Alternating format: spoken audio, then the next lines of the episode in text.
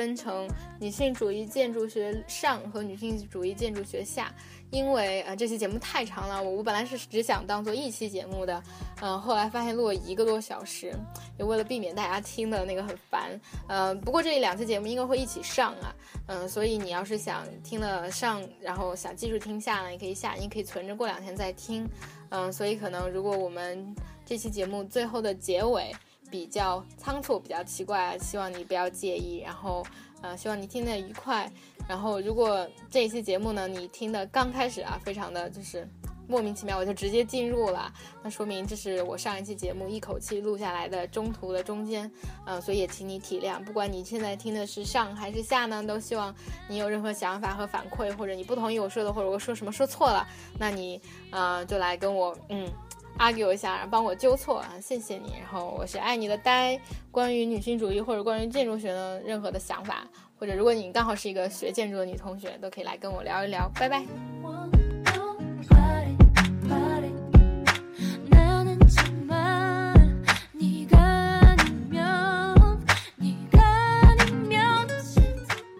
嗯，而且我觉得，我想，我想讲的中国体制和西方体制很不一样，因为西方是那种。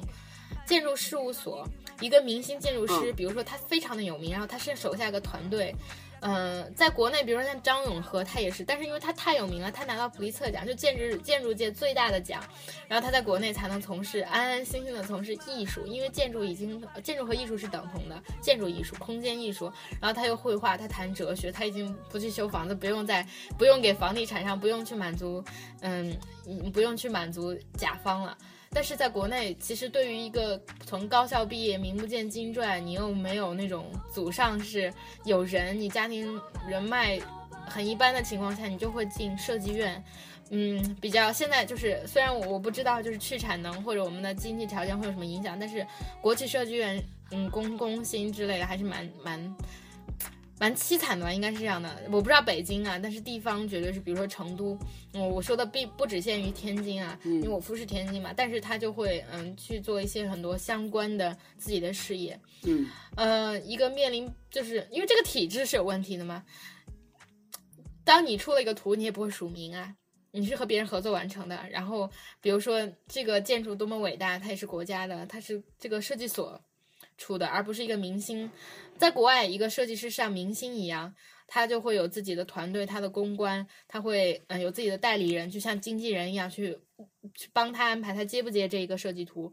呃，当然要你很成功。所以在国外的路径是你成为一个建筑设计师毕业生，你先去律事务所实习，你成为一个大师名下的小小将。你学习了很多年之后，如果你能力很强，你资源攒得很足，你要么就接过那个明星设计师的位置，然后成为这个主力设计师；要么你就自己再重新创业，开自己的建筑设施事务事务所，然后或者和合伙人一起再开建筑师事务所。这是这是国外的路径，所以国内外的路径很不一样，而工作回报的偏差也确实确实非常大，这让我非常的愤怒啊！就是同样作为一个设计师，女性的收入就是他妈的低，而这就是完全是被认为话语性别话语的区别，嗯，而我就是嗯，这其中女性建筑师的嗯。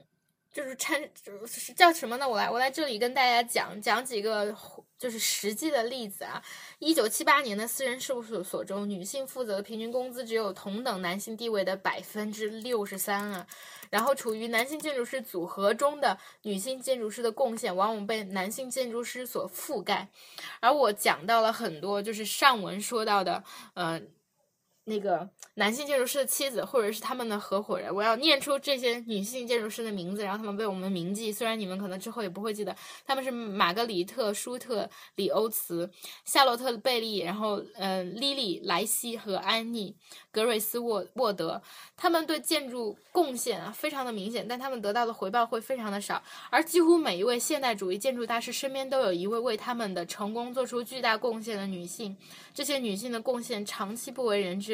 而在夫妻搭档的建筑师中，男性的创作成果被认同度极度膨胀，作为合作的者的妻子的荣誉却被忽视。嗯嗯，我要讲一个实例啊，比如说在丹尼斯的顶层空间建筑业中的性别歧视和明星体系，因为我刚刚说到了，在国外建筑建筑师就是类似明星一样的，还有他有自己的经纪人，有自己的公关，有自己的团队。他指出呢。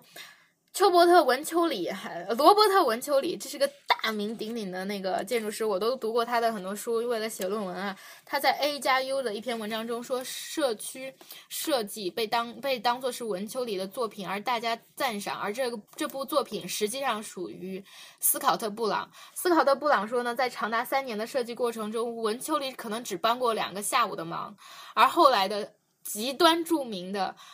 和后现代主义理论著作，我都参考过这本书啊，是向拉斯维加斯学习。它是这本书其实是文丘里和斯考特·布朗合作的结晶，而其中最后现代主义的建筑象征鸭子其实是这位女性发明的，但却被一直称为文丘里的鸭子。由于两个人的结果，这种成果往往被认为是文丘里一人的功劳，以至于开头的地方文丘里不得不增加了一个脚注，说明这本书是他不是他一人之功，而这个脚注被完全忽视了。当许多建筑师和他们的妻子收到晚餐邀请的时候，布朗总是被归到妻子一桌，让建筑师丈夫们好好聊一聊。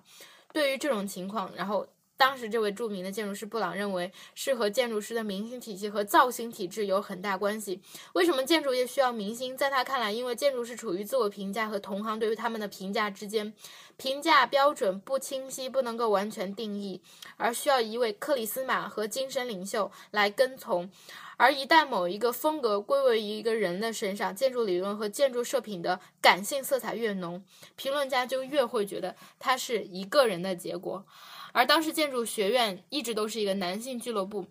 法国巴黎美术学院时期形成的权威人格和就我们几个人哈高兴，他这种文化延续到了现代主义建筑中。然后，嗯，就是刚刚我说的那伟伟大的嗯女性建筑师。嗯，斯考特·布朗他就说到了，以先锋技术通过大众产品拯救大众的行为，呈现的也是一个大男子形象，而这一形象在不断的延续。我们被赋我们的赋予设计太多的荣誉，导致了。很行业的明星体系，但在性别歧视的语境下，明星体系会对女性建筑师造成双倍的伤害。女性建筑师的功劳在过程中被抹杀，她们不得不承受自我怀疑的折磨。她自己亲身证明，在建筑业上层没有为女性建筑师预留的空间。今天顶层建筑师男多女少的局面，同样说明了女性要在建筑行业中出人头地是多么的困难。但是我还是要说，在。我要举出一个人，就是哈扎，就是，呃，建筑建筑系中的女魔头，一口气真是这个不吐不快，就是这个这是一个极端的个例。嗯，哈扎是很有名的女性建筑设计师，并且她没有她的光环没有被笼罩在任何一位男性的嗯阴影之下。他是一个伊朗人，好像，但是他从小生活在，他是伊朗混血吧，好像从小生活在美国还是法国，反正他受了很高等的教育。然后他的风格，他其实是个学数学的，然后他通过数学建模，就是他的方法论是非常厉害的。我父就跟我说，他他是一个非常擅长擅长做 presentation 的人，他先跟他每次做 presentation 都先跟大家讲我是怎么得出来的这个数学模型，然后把它用于非线性设计和或者是流线型，就比如说鸟巢，潮比如说我们看到那种。流线型的凌空设计，比如说，以我们我们的嗯印象中，建筑是有线条的，是方方正正的盒子，它有面有线，但是扎哈的是曲面，扎哈的是曲线。比如说，我们看到呃深圳机场，深圳宝安机场也是一个典型的这样的建筑例子啊。但是它不是扎哈的作品，但显然是同一风格的。这位女性设计师非常的成功啊，以以致被称为建筑界女魔头。我希望呢，就是有朝一日我们哦，对，还有还有还有一件关于扎哈的小事，嗯，就是之前我记得在小的时候看过一个纪录片，关于扎哈，嗯，就是说他扎哈的设计风格很华丽嘛，对，然后他就有的时候他就是，嗯，刚才就戴比说到建筑的实用性跟它的艺术性之间的一种博弈，嗯，然后扎哈他之前设计过一个。呃，消防局给消防局设计过一个消防消防站，嗯，然后结果他那个建筑确实漂亮的不得了，嗯，但是就是因为他为了漂亮，所以把门设计的特别小，导致消防车根本就没有办法进行自由的出入，然后也只能被废弃。这一点对现在也是非常非常的现实啊！比如说我刚刚提到的深圳宝安机场，非常的漂亮。深圳宝安机场看上去像一只巨大的那种海鸟，像白鹭，然后浮在地上，然后就是长长的翅膀，长长的脖颈，特别的美。而且也是那种呃非线条设计，但是它漏雨很厉害。哎，真的要漏雨吗？他他会漏雨，它会漏雨。它曾经它名声很不好的，会漏雨。但是现在这几年好很多。就我我往返几次没有经历过漏雨，就是因为建筑也是不断的被改造的嘛。嗯，这里提一个小小的，也是一个花絮啊。你知道人民大会堂在很早很早以前，就我们的建筑设计师是没有水平建出那样的会堂的。就在毛时代，所以曾经有一次，嗯，一个国际什么什么会，当时邀请了多少人？因为我是在上中国新闻史纲课，是钱刚老师，就是《唐山大地震》的作者，现在是香港大学新闻系的一个教授，嗯，钱刚很有名，然后再给我们讲这门课，就讲到了，就是在当时的人民大会堂呢，是嗯不足以达到安全标准，然后是。就是，嗯，是不能开承办大型会议，因为第一是房顶可能会塌，第二是当时是木质结构，会容易起火。然后为了承办这个国际型的大会议，就是我们当时非常重要的领导人，嗯，刘少奇啊、毛时代所有的领导人都在。然后你知道吗？就让几百个工人爬到了人民大会堂的上面，带上了沾浸满水的毛浸满水的棉衣，如果哪儿着火了，就把那个火星去扑灭。然后用那个妈呀，用那个把它盖。但我先说啊，就我又在胡扯。第一，这个故事我是亲耳听见，但是我不为他说负责。第二，这是这是一个小道消息的传闻。所以呢，如果我说错话了，我是站在祖国这儿讲的。当然，这只是讲的建筑嘛。我想说，就是这栋楼。经过不断的改造，现在是非常非常结实、符合标准的，就是它现在无比的顽固的，嗯，所以这个只是讲坚固，不是顽固，亲爱的啊，对坚固，坚固，坚固。人民大会堂不顽固 啊，对对对，不顽固，不顽固。嗯，刚刚说了女性建筑师的这个状态，然后接下来我要再讲女性建筑设计形式、女性建筑设计理念和是就是。真正职业化的一部分啊，这方面我做了一些功课，但是我觉得其实它相对有一些枯燥，因为它主要讲了女性主建筑师在实际业界的探索，而这其中呢，和比如说女性象征，比如说为了获取，嗯，对本质主义的恐惧，为了具有。比如说，一栋大楼具有女性色彩和女性符号，以及我刚刚说到了，为了迎合当时社会主义浪潮中的公社生活，就是在一栋大楼中，它既能满足女性的生活。和满足育儿，满足公共厨房，就是当时会设计一种大厨房，就像我们的大食堂一样，但是和食堂不一样，是每个人都能去做，然后可以共享食物，然后可以送到每一个那个嗯小的空间，然后于是他们就会有很多抽象的理念，比如说我来讲到嗯，在传统建筑学中，陶立克柱被认为是男性化的，而艾尔艾尔尼奥柱啊，哎呀，我的舌头给你打结了。艾奥尼柱是女性化的，或者巴洛克建筑是男性化的，而洛可可建筑是女性化的。被赋予的这些建筑形式带有了性别特征，而建筑中性是并不矛盾的。比如说，建筑是有性别气息的，它对传统父权文化下人们对建筑男性气质与女性气质的感受和理解是不一样的。这么这个时候，女性主义提出，就到了后来女性主义建筑风潮兴起的时候。建成环境是性别化的含义究竟是什么呢？就是性别化体现在建筑的具体形式上，从事建筑的过程被认为是中性化的。与之相反，女性主义建筑学者认为，传统从事建筑的过程是性别化的，因为每一个制造就房屋设计的人都是男性的，而父权文化渗透了每一个行业，为了对抗啊，为了反抗这种行业，为了反抗这种。被抹杀、遭到忽视的现状，女性文化呢，想要突破建筑环境对女性造成物理上、精神上、文化上的三重压迫，所以我们要，拍桌子起身叫板革命啊！女性主义建筑师就追求抽象意义上的内容表达，具体上体现女性主义诉求的建筑形式。女性建筑师必须回答这个问题啊！又为为了避免对，就是这其中有很多学科讨论，比如说本质主义，比如说嗯女性建筑主义的称谓在该怎么叫啊？然后女性建筑特征到底是？难道我们要修成就是我们看到很多大楼都是阴茎形状形状的吗？我们要修修修修建成乳房形状这样的吗？当然，就是很多很多争论发生在这其中啊。然后我们看到很多女性学学者想要从古代，比如说，嗯，比如说公元几个世纪前的巨型呃巨石建筑啊，想要从墓穴啊、巨石圈啊、知识坟中找到女性形状的代表，想要重新获得女性在建筑地位象征中的合合法性，比如说这其中我们讲的英国的风车山，这是很有名的。比如说白垩丘少女堡、诺顿圈，美国俄亥俄州的嗯霍普维尔，还有埋葬，还有许多圈葬群，还有著名的是大蛇冢，这些遗址形式女性身体具体相关。我们看到很多就是那种。嗯，比如说一个建筑群落，它是具有乳房形状或者有性别暗示的形状啊。嗯，这都是比如说那个子宫样式的住所、蜂窝样式的墓、呃圣洞，呃，比如说圣泉与圣井，还有一些仪式性浴池。就女性主义一方面在。具体的建筑实践中去探索，我们应该遵循什么样的理念，造成什么样的意向，表达什么样的文化。一方面又想在历史、学科、建筑和理论中主找到自己的那个途径。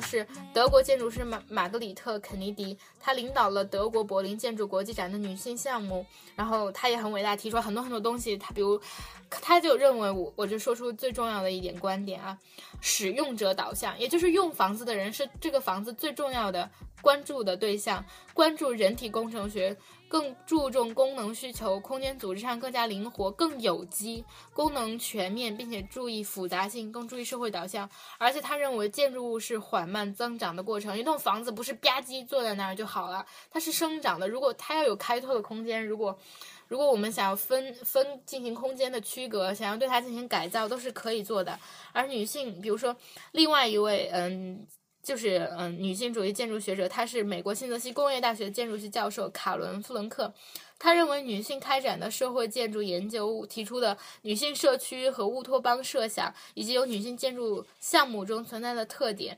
达成了女性主义的认知和分析方式。然后这些都是嗯许多非常美妙的结果。嗯，他他也关注伦理和日常生活价值。他想要改变在建筑中被。被凝被凝视，比如说女性会被男性注视的情况，会改变就是单 城市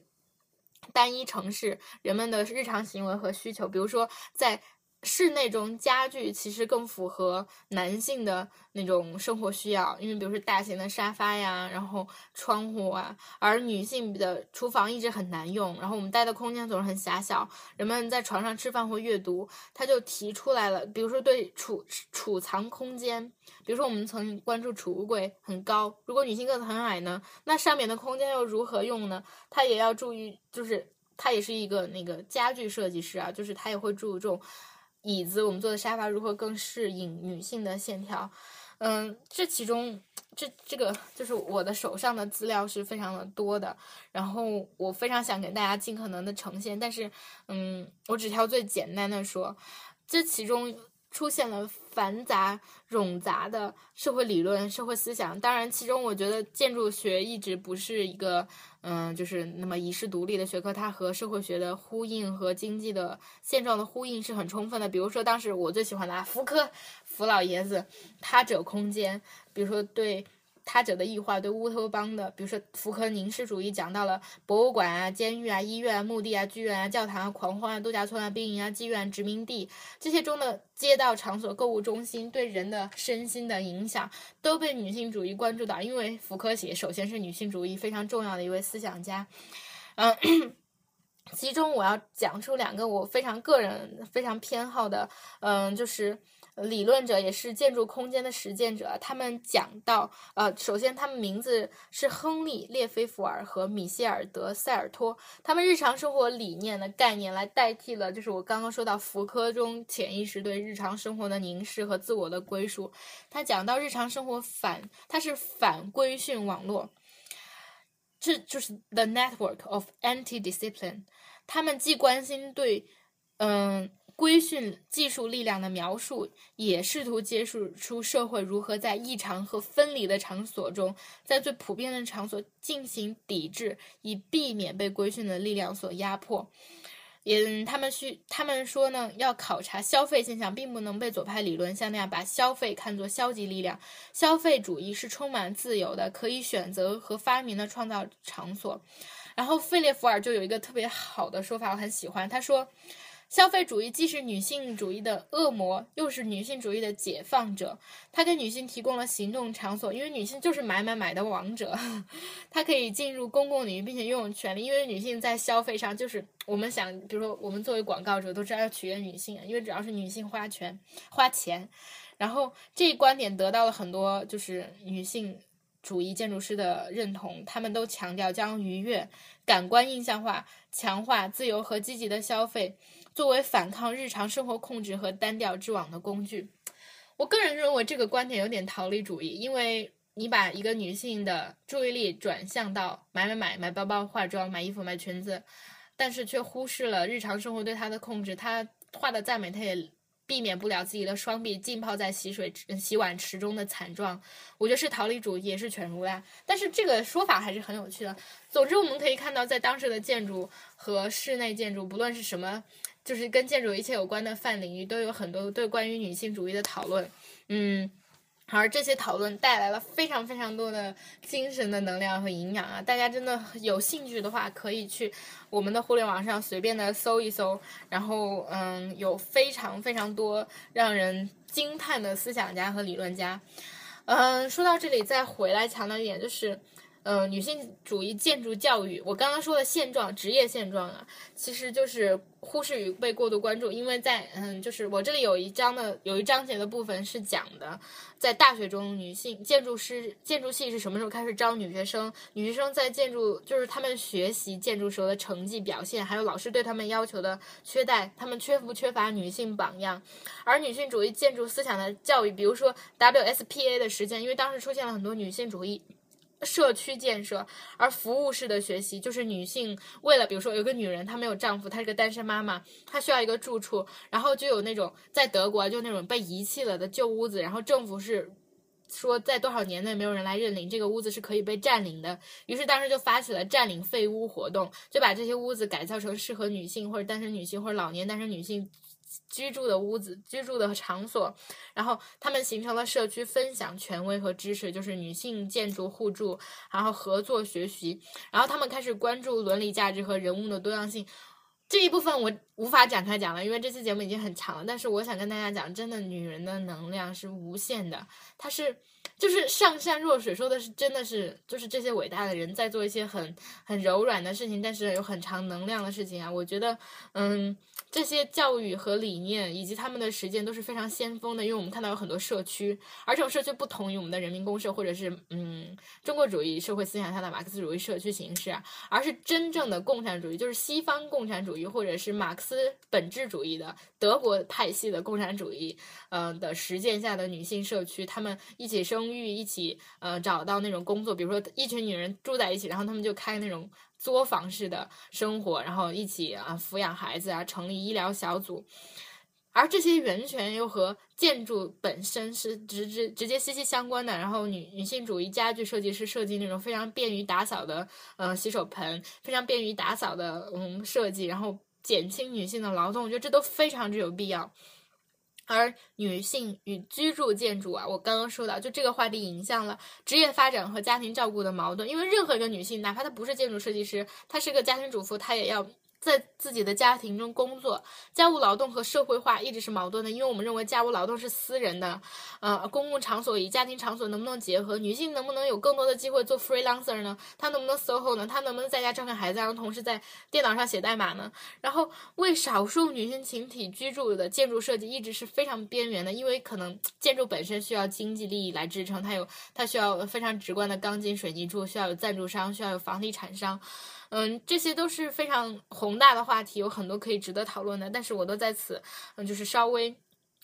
提出来一点啊，给你们一个引子，然后大家真的应该去关注它。我也希望以后在中国可以发发，就是除了女德班这样狗血的那种话题，我们觉得真的可以探索出来。不过我觉得这空间是非常小的，这个房间里的大象实在是太大了啊，我们每个人都无法呼吸。然后在最后一点，我觉得我很想讲的是，作为嗯公共，也就是公共建筑。嗯，因为我们讲到住宅是私人建筑嘛，公共建筑、公共空间与城市设计，这个是不容忽视的。就对不起，这期节目有点长，但是大家就既然这么硬、这么干的内容，还是挺大家耐心的听啊。首先，我要讲城市生活不属于女性。我们讲到一个男性在街道上走着，他避免自己受于伤害，或者他的胆怯心理会很小，他他可能会担心自己被抢劫吧，但。不像女性那样办自己被自己担心被抢劫，嗯，我刚刚已经提到了说夺回黑夜的那个运动，就是女性夜间能不能在市市市城市游荡呢？街道属不属于女性呢？办公大楼属不属于女性呢？歌剧大厅、宏大的纪念碑和广场属不属于女性呢？都不这样被判定，因为他们认为这种公就是传统的性别。认为这些公共场所属于女男性，而家庭、屋子、住宅和卧室是属于女性的，这都再次证明了公共建筑啊，比如说作为，比如说产科医院，比如说男性控制的分娩中心，他们就非常不符合女性的需求，然后给女性带来非常多的恐惧。女性在分娩的时候还要被凝视吗？女性在分娩的时候，如果她有羞耻或者她有不舒适，她会应不应该得到照料呢？这些问题都是在男性建筑师设计的时候，他们没有切身感受，不可能做到的。而就是我们看到，在各种各样的组织机构，也就是 institution 的使用中，一个舒适的分娩环境或者一个舒适的工作环境，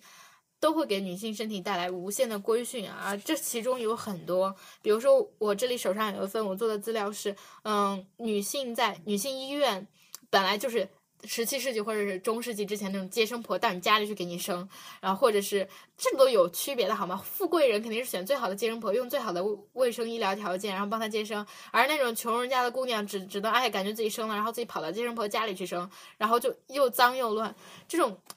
而且很多时候，女性生育被被看作是病患，因为首先分娩不是一种病，它只是一种人的身体状态，但是它就会和医院放在一起，因为医院是治病的地方。你们有没有考虑过这个问题？我觉得真的就是在建筑中要承认，首先分娩不是病，来例假不是病，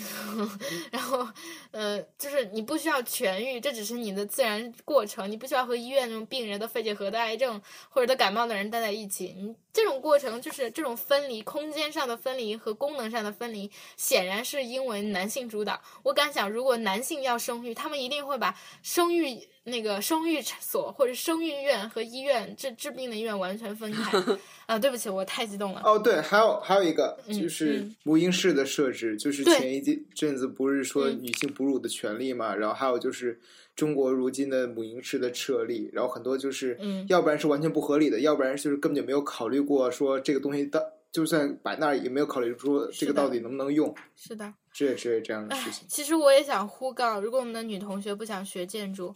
嗯，我是理解的，或者你们有别的更宏大的愿望，但是如果听了这个节目的男性，如果你是个建筑设计师，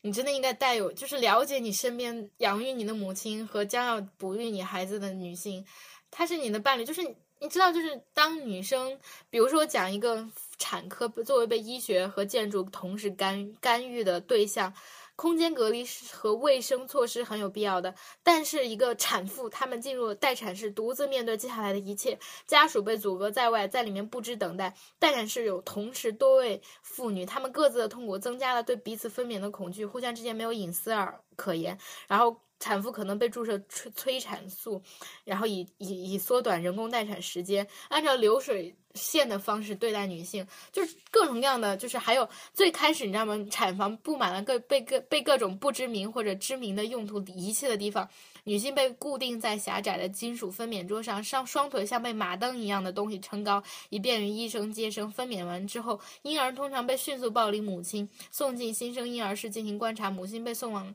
产房病房，然后。他要等待医院对他的权利，然后宣布他的孩子健不健康。然后有的时候因为人狭小或者人手不够，医院来决定什么时候母亲可以来看望新生儿，然后家庭才能团聚。这些现象非常之普遍，即使在现在的中国啊，可能有的很好很的条件的医院有所改善，或者你知道我们的医疗资源被大部分的那种老干部或者是。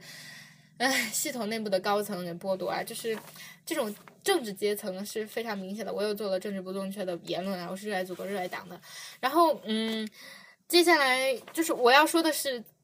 产科医院或者产室只是空间对女性身体的另外一个压迫。其实这样的改变在可能国外已经已经发生了。而分娩的私密性、舒适感，以及女性带孩子，以及一定要提供给男性带孩子的空间，好吗？就不要说的带孩子就他妈是女性的事。你他妈的男的自己已经找女性待遇了，自己能完成自己传宗接代的任务一点，能不能啊？然后不说这个了。最后一点啊，讲我我非常想要强调的一点，就是一个不得不提的大楼，叫女性大楼，英文名就是 Women's Building，女性的名字，这是它的创始者，我刚刚也提到过的女性建筑师朱迪芝加哥，她说过，我们女人在工作的时候，嗯，有没有自己就是 想要有一个，他们他们这个屋子的那个，就是他在解释自己屋子建，这不是一个屋子，这是一栋大楼。建建建造这栋大楼的那个最开始的原理是，他们希望有一个女性建筑师设计的房子，由女性管理者组成的董事会修建并且管理，并且在这栋房子里来装满了来自世界各地女性艺术作品，展示出女性自己的意义和价值。然后这栋价值就相当于一个博物馆，相当于一个为女人而建造的房子，来纪念女性的伟大和艺术成就。嗯，于是，在一九一八九三年的芝加哥啊，真的是中国不知道落后多少年，好吧？他们就是女性参与公共社，会，就是这被这件女性大楼的修建被认作是女性参与公共生活的里程碑，女性的文化成就，想要在这栋大楼中对全世界得以展示，这个事情真的达成了。于是。女性大楼这样建成，它的建筹者是女性，设计者是女性，而且这位设计者是二十一岁的女性建筑师索菲亚·海顿。妈呀，我都二十三了，而且而且很难说女性建筑师在事业中有什么地位，但是它是一个非常重要的公共建筑。然后这个初始的想法也想到要女性主义。艺术教学也要在这栋大楼中完成，它和女性社区也要联系起来，不仅包括女性设计主义工作室，还有三位女性画廊，还有一些姐啊，这个书这个大楼里还有姐 姐妹情书店 （Sisterhood Bookstore），还有三个女性演出团体，也就是有小型的歌剧团，在一个咖啡屋和女性旅行代理，在这栋大楼里，这简直就是女性的乌托邦。我并不是厌男症啊，就我欢迎男性来到女性大楼。但是首先有一个，就是有一个充满了女权色彩或者女性色彩，能那里自由自在。我在里面喝咖啡，然后在里面创作艺术、看画、听歌剧，然后这真的很享受。但是这个乌托邦的运营后来出现了一些问题。当然，他做了非常多的探索，在艺术教育、在艺术活动领域的探索，而且他在美国建立了广泛的声誉，并且和女人屋就我之前也提到另外一项建筑互相呼应，邀请了无数的女性。艺术家来这里，包括他们创造了，他们就是这些设计和展览关于女性的文字，还有比如说女士手指、大地母亲，这都是展览的名字。还有关于电影、录音、陶瓷艺术，在这里举办过无数的讲座、展览、集会、舞会、晚会的人越来越多，成为了女性社交活动、女性教育，然后开始，嗯，就是不断的完成，有很多影像资料，大家真的可以去 Google Google 一下这个女性大楼。但是呢，后来不幸的是，嗯，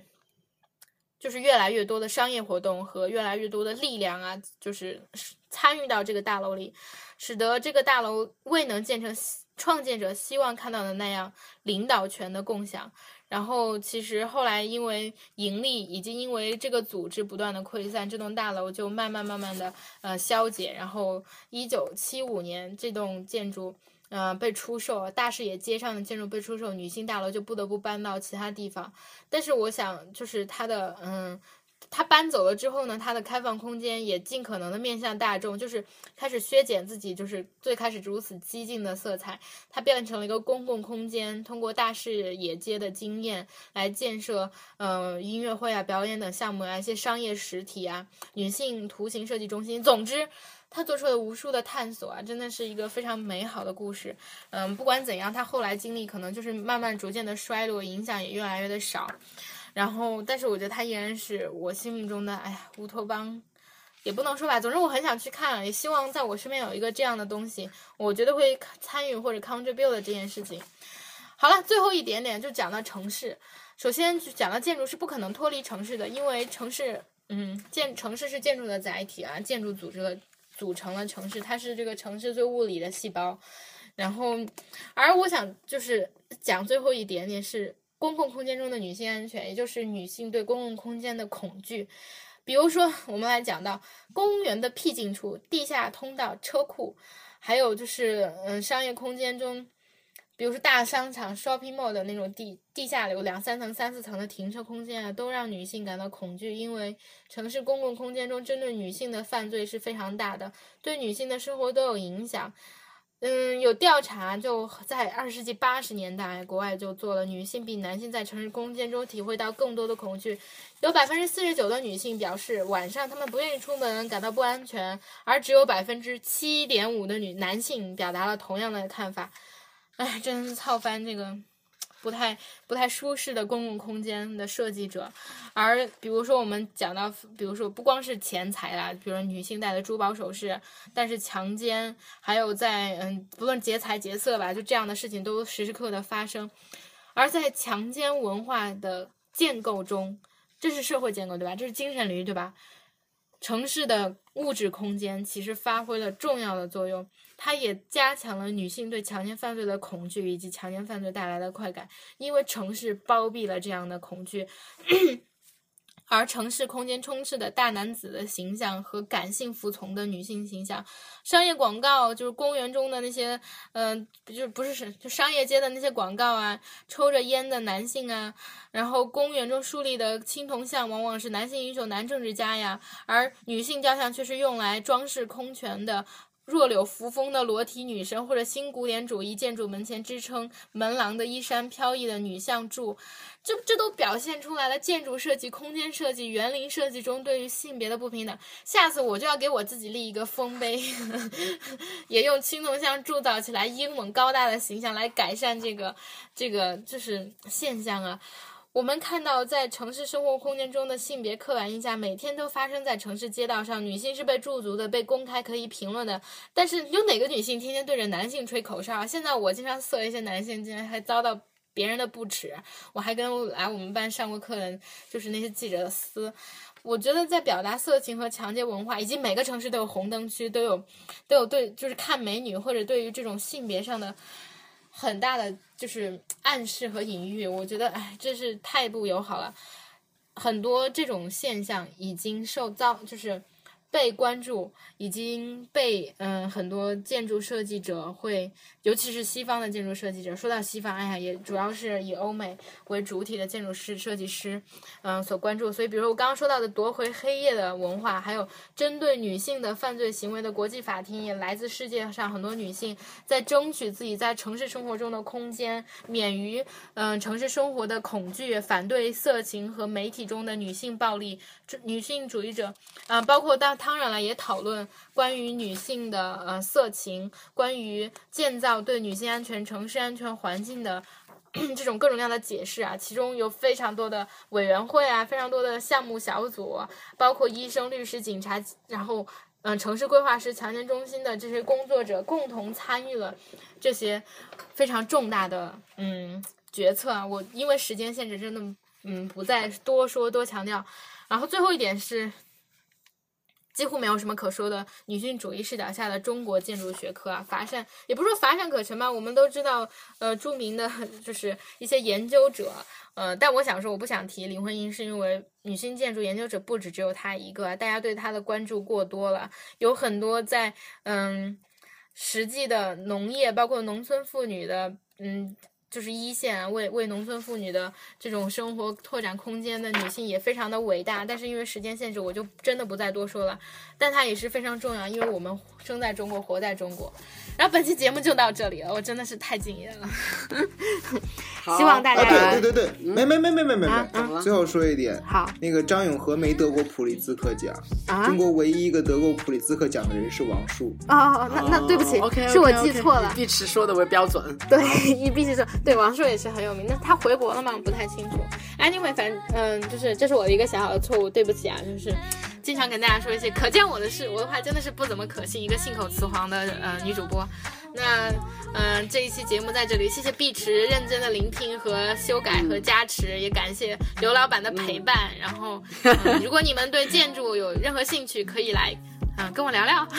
或者跟我夫聊聊，我们再说吧。哈哈。然后呃，好，最后感谢我夫在刚刚认识我的时候送给我这本书《女性主义建筑》啊，《女性主义建筑学理论》。它的作者呢是嗯滕静茹，感谢这位作者，你的博士论文写的非常非常的美，带给了我天了噜，我夫带给我很大的太 get 太 get 呆逼的喜好了吧？太会撩妹了。对啊，这才是撩妹达人啊。对，OK，我们都互撩吧。嗯，那个真的也鼓励大家在北淘群里随便撩啊，就是我们北淘的听众粉丝质量超级高的，嗯，然后谢谢大家，这期节目就到这里吧，嗯，好，本期节目就到这里了，好长，拜拜，好长，真的好长，拜拜，拜拜。